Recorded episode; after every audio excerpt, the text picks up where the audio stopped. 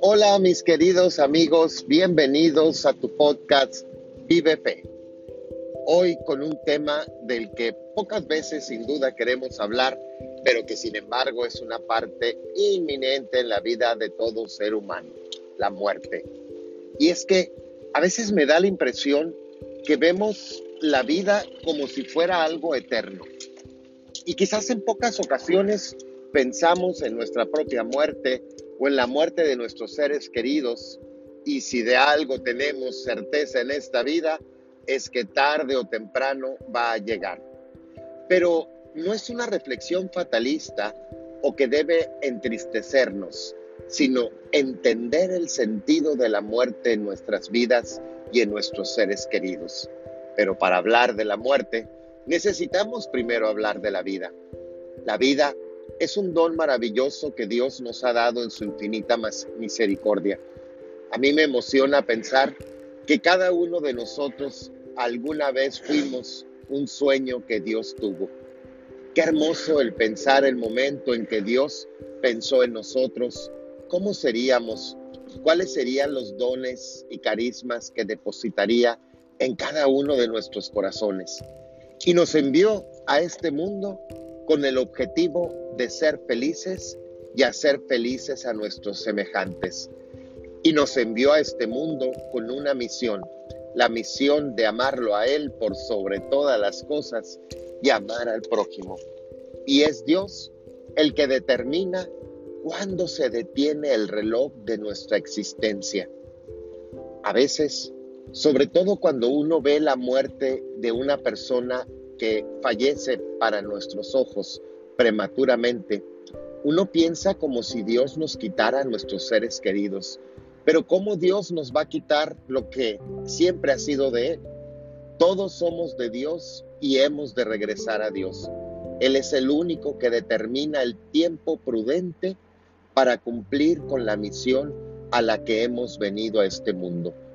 Nuestro Señor Jesucristo en los Evangelios compara la vida con una semilla en el Evangelio de San Juan y nos dice, si el grano de trigo no muere, queda infecundo, pero si muere, producirá mucho fruto. Qué sabias palabras la de Jesús. La vida de cada uno es como esa semilla que sí muere, porque es el momento en que se abre para que de ella surja una planta que dé frutos abundantes. ¿Y cuáles son esos frutos? Pues todos los frutos que tengamos la capacidad de sembrar en este mundo, sobre todo las virtudes teologales, la fe, la esperanza y por supuesto el amor. Porque a final de cuentas, eso es lo que le vamos a presentar a Dios cuando lleguemos a su presencia. Yo estoy convencido que cuando lleguemos ante Él, nos va a preguntar, ¿Cuánta fe tuviste? ¿Cuánta esperanza guardaste en tu corazón? ¿Y cuánto amaste con toda esa capacidad que deposité en tu vida para que pudieras transmitirla a tus hermanos? Sí, el problema es que muchos vivimos, pero vivimos subsistiendo. Nacemos, estudiamos, trabajamos y nos morimos. Esa es una vida de subsistencia. Pero nuestro Señor Jesucristo nos ha dicho, yo he venido al mundo para que tengan vida y la tengan en plenitud, la tengan en abundancia. ¿Cómo vamos a lograr esa abundancia en la vida? Cuando logremos la trascendencia. Todos hemos llegado a este mundo a trascender. El otro día me tocó un responso en una funeraria y ha sido de los más dolorosos que me ha tocado en mi vida, porque estaba el difunto y la única persona que lo acompañaba era su esposa, ni siquiera sus hijos, porque murieron, murió con el odio y el rencor de sus hijos en su corazón, puesto que era un alcohólico drogadicto y nadie de su familia quiso asistir a su funeral. Qué triste partir de este mundo solo, porque todo lo que sembramos en este mundo es lo que vamos a cosechar y le vamos a presentar al Padre. La muerte es un paso. En la Biblia hay un libro que se llama el Éxodo. Y en el Éxodo se nos habla de la Pascua, que la palabra Pascua significa paso. Es el paso de la esclavitud a la liberación. Pero con nuestro Señor Jesucristo es el paso de la muerte a la vida. Por eso, como decía San Pablo, no quiero la muerte para encontrarme contigo, Señor, pero si sigo en este mundo es para seguir sirviéndote. Cuando uno busca trascender en esta vida, cuando uno busca darle un verdadero sentido a su vida, ¿qué es lo que ocurre? Que entonces la muerte no se convierte en una pérdida, sino que la muerte se convierte en una ganancia, porque sabemos que al final del camino vendrá nuestro Señor Jesucristo como el buen pastor por su oveja herida, que seremos nosotros, nos subirá en sus hombros y nos llevará al redil, que es la vida eterna, donde ya no hay dolor, donde ya no hay tristeza, donde ya no hay cansancio, donde ya no hay enfermedad, porque el Señor, como nos dice el profeta Isaías, borrará las lágrimas de nuestros ojos, porque contemplaremos tal cual es. De manera que la muerte entonces, vista desde esta perspectiva, es una ganancia. ¿Qué es lo que nos hace temerle a la muerte? Lo que realmente nos causa miedo es la incertidumbre de saber si el momento en que va a llegar estoy realmente preparado para encontrarme con Dios.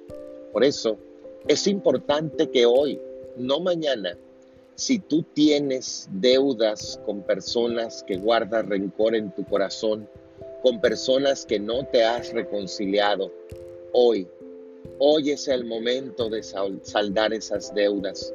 Tristemente me ha tocado en muchos funerales personas aferradas a un cuerpo inerte, pidiéndole perdón a sabiendas de que no lo está escuchando en ese momento ese cuerpo, probablemente el alma en el cielo, pero es muy triste que llegue el arrepentimiento tarde, porque ahí es cuando llega la angustia y la tristeza. El duelo en la muerte tiene que ver con todo lo que yo creo que pude haber hecho por mi ser querido y no hice lo suficiente por todo lo que pude haberle dicho y lo callé. Ahí es cuando realmente llega la tristeza y lo mismo ocurre con nosotros si no estamos preparados.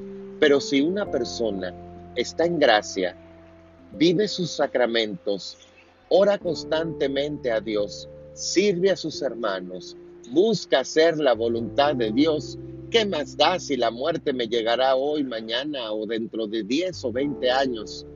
Cada día hay que verlo como una escalera, una escalera en donde estamos subiendo al cielo y esa escalera se acabará en un momento y llegará el momento entonces cuando llegaremos al reino de los cielos.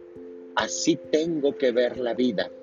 Si una persona no tiene puestas sus esperanzas en lo trascendente, en la vida eterna, entonces pasará lo que nos decía el filósofo existencialista Jean-Paul Sartre, filósofo francés. Él decía, la vida es un asco, nacemos para morir.